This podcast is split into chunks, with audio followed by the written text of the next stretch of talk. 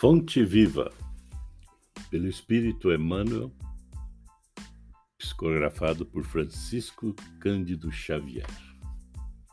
Capítulo 30 Educa. Não sabeis vós que sois o templo de Deus e que o Espírito de Deus habita em vós? Paulo aos Coríntios. Na semente minúscula reside o germe do tronco benfeitor. No coração da terra há melodias da fonte.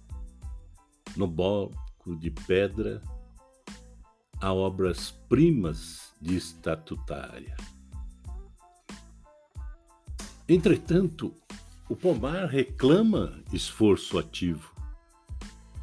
A corrente cristalina pede aquedutos para transportar-te incontaminada. A joia de escultura pede milagres do buril. Também o espírito traz consigo o gene da divindade. Deus está em nós quando estamos em Deus. Mas para que luz divina se destaque da treva humana, é necessário que os processos educativos da vida nos trabalhem no empedrado caminho dos milênios.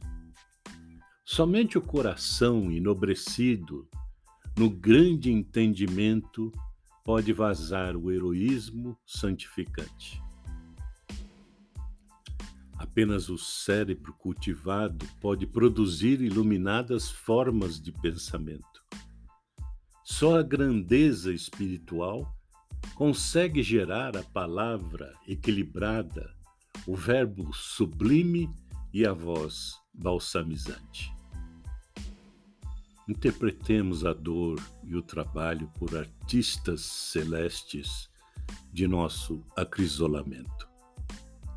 Educa e transformarás a irracionalidade em inteligência, a inteligência em humanidade e a humanidade em angelitude.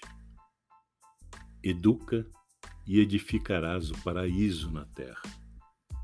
Se sabemos que o Senhor habita em nós, aperfeiçoemos a nossa vida, a fim de manifestá-lo